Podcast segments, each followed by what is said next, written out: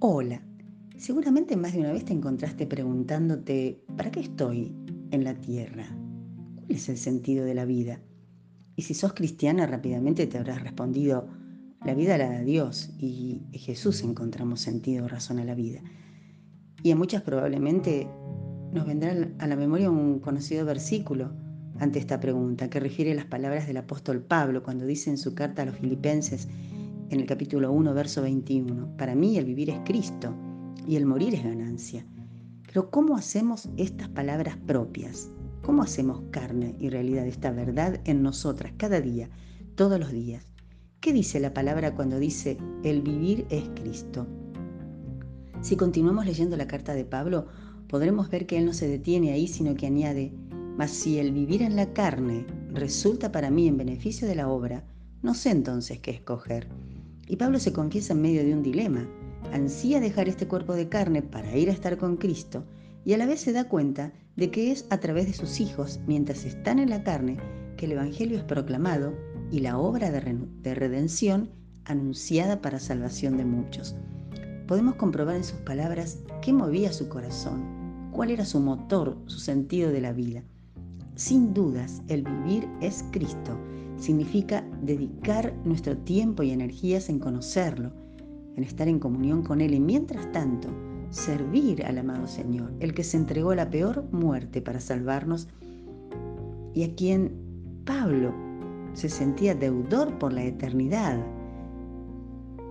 Cuando escribe a los Corintios, por ejemplo, la segunda carta en el capítulo 5, versos 6 a 8, él insiste con este deseo de su alma de partir para estar en la presencia del Señor. Y dice 2 Corintios 5, verso 6. Así que vivimos confiados siempre y sabiendo que entre tanto que estemos en el cuerpo, estamos ausentes del Señor, porque por fe andamos, no por vista. Pero confiamos y más quisiéramos estar ausentes del cuerpo y presentes al Señor. Por tanto, procuramos también, o ausentes o presentes, serle agradables. Qué hermoso. Porque es necesario, dice, que todos nosotros comparezcamos ante el tribunal de Cristo para que cada uno reciba según lo que haya hecho mientras estaba en el cuerpo, sea bueno o sea malo.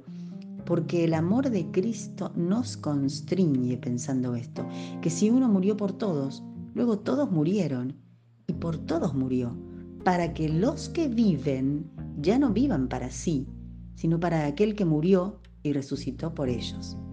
¡Wow! ¡Qué poderosa la palabra del Señor! Lámpara a nuestro pie, lumbrera a nuestro camino.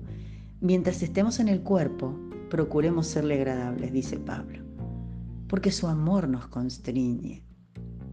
Esto es, nos impulsa, nos hace sentirnos obligadas, deudoras, agradecidas. Jesús murió para que vos ni yo muramos.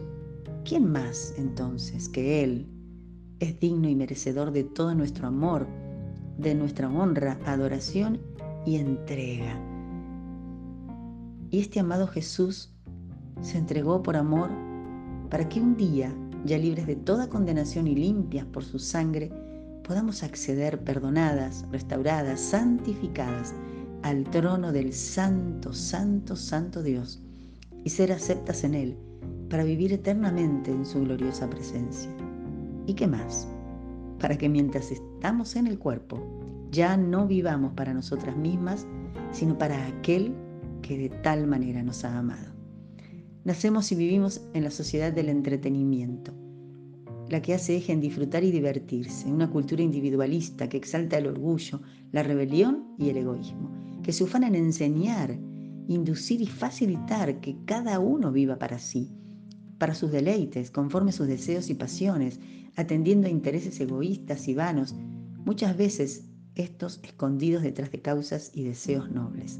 ¿Cuántas veces te sentiste tentada, aún llevada por la corriente de este mundo que nos arrastra detrás de necesidades que en realidad no son tales, de propósitos terrenales que pueden ser buenos pero que no se corresponden con lo que Dios tiene preparado para nosotras, que tienen su finalidad aquí en la tierra?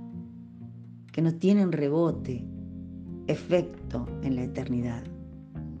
Vanidad de vanidades. ¿Cuántas personas que dicen ser hijas de Dios, pueblo de Cristo, viven por esto vidas opacas, y algunas cargadas de pesares, amarguras, lamentos, ansiedad, resistiendo la voz del Señor, que nos llama a invertir nuestra vida no en las cosas de la tierra, sino en el reino de los cielos. Bien haremos, hermana, en preguntar a nuestra alma, ¿es para mí el vivir Cristo?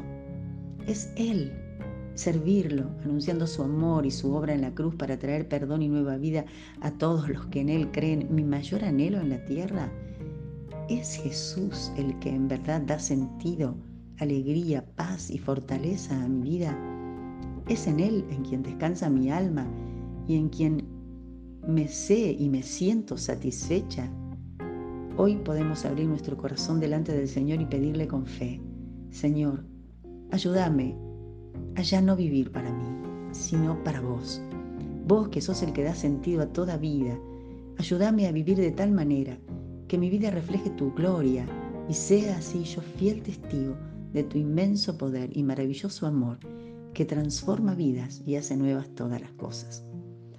Si este podcast ha sido de bendición para vos, por favor no dudes en compartirlo y no dejes de seguirnos en Instagram para dejarnos tus comentarios. Bendecida semana.